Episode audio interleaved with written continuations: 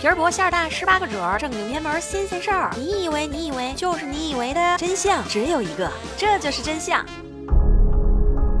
我是默默呀，我又来了呀。这里是由喜马拉雅 FM 独家出品的《这就是真相》，欢迎大家。一九二六年八月三日，广州《民国日报》报道了一条消息：近日来，广州市内有一种看书的流行病，无论是大学生、小学生，无论何时何地，都看得爱不释手。你知道他们看的是什么书吗？他们所看的是北大鼎鼎大名的张教授张晋生所写的《姓史》。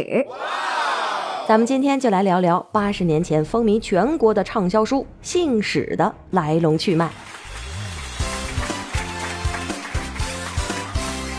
一八八八年，张公士在广东出生，从此也开启了他注定不平凡的一生。他从小都接受了良好的教育，十九岁的时候考入了黄埔陆军小学。什么？十九岁上小学？虽然名叫小学，但实际的课程可都是高等学校课程。张公是在学校里面选修了法文，还在汪精卫的引荐之下认识了大名鼎鼎的孙中山，成了孙中山指派的民国代表团的秘书。不过，张公是发现自己对政治没有一点的兴趣，还想要出国深造，于是他就以民国第一批官费生的资格前往法国留学，开始了八年的欧洲生活，打开了新世界的大门。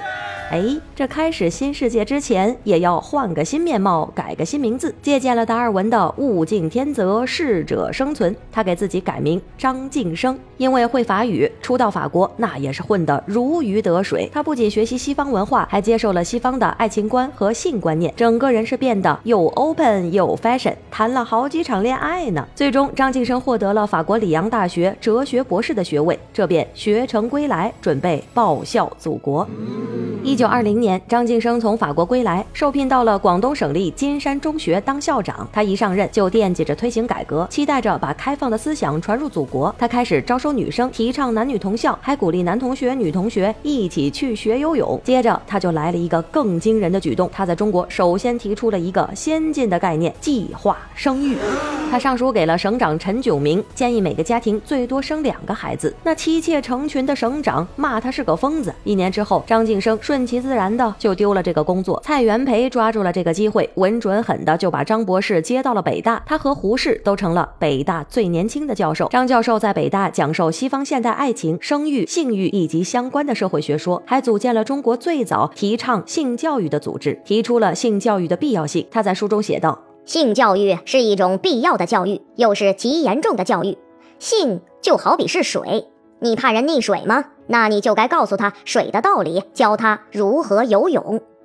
在北大玩开了的张教授是越来越嗨，男女不平等始终是他心里的痛。于是他大力宣传女性不再束胸，让胸部自然生长。这项解放乳房的运动迅速蔓延到了全国，被称为“天乳运动”。著名演员阮玲玉就是第一个西式乳罩的代言人。这件乳罩穿起来真舒服，五星好评。秉持着弹性不色变的态度，张晋生准备放一个前无古人的大招，给旧中国来一场刺激的启蒙。于是，姓史就诞生了。疯狂的张教授用空手套黄文的方式，在帝都惊起了平地一声雷。他在《京报副刊》这份报纸上面打广告，向人们征集自己描述自己的性经历。他充满浪漫和激情地鼓动着大家：这天寒地冻，北风呼啸，百无聊赖，何以度日？提起笔来吧，写出你的性经历，给我一个真实的姓史，我就给你一个最幸福的答案。这绝对是中国历史上第一次公开的姓史征文。出乎意料的是，在这个裹小脚的年代，竟然在不到一个月的时间里，就真的收到了超过两百篇投稿，多数都是大学生投来，相当真实的描述出了自己的性经历，反映出了当时的性观念。张教授精心挑选出了其中的七篇文章，并且在每篇文章最后都写上了精彩的点评，最后集结成书，书名为《姓史》。挑选了一幅名家画作《月亮里的女人》作为书的封面。张教授以他的性学俱乐部的名义，马上就出版了这本书，一时间姓氏就风靡了全国，成了人们茶余饭后最津津乐道的谈资。被压抑了五千年的中国人立即就陷入了疯狂。林语堂杂文里面记载了当时的盛况，说姓史一出版，好家伙，那书店里面的两个伙计都给忙坏了，顾客全部都是来买这本书的，伙计收钱、找钱、包书，忙个不停。两天的时间就卖出了一千本书，书店本来也就不大，挤满了人。这马路上瞧热闹的人更多，租界巡捕都用水管子向人群冲水，这才解决了交通拥堵。这一切来得太突然了，当时的人们对性说的太少。这好不容易合法出版了一本畅销书，公然谈论性，人们只顾着对照着它来宣泄汹涌的欲望，根本就没有什么思考，根本也就分不清楚什么是欲望，什么是科学，什么是艺术。这一点被不法书商抓住了把柄，大做文章。结果紧接着就在市场上出现了署名为张教授，但并不是张教授所写的《性史续集》，还有各种劣质色情盗版续集。这个锅就只能是张教授来背了。《姓氏》出版了仅仅四个月，就在上海被定为了禁书。又过了不久，向来开放的广州也受不了社会舆论的压力，也禁了此书。张作霖进入北京的时候，还说要把这个伤风败俗的家伙给拖出去枪毙了。说来也是悲凉，也没有什么贤达人士在这个时候站出来为张教授说句话。张教授自己也是百口莫辩，不得不离开了北大。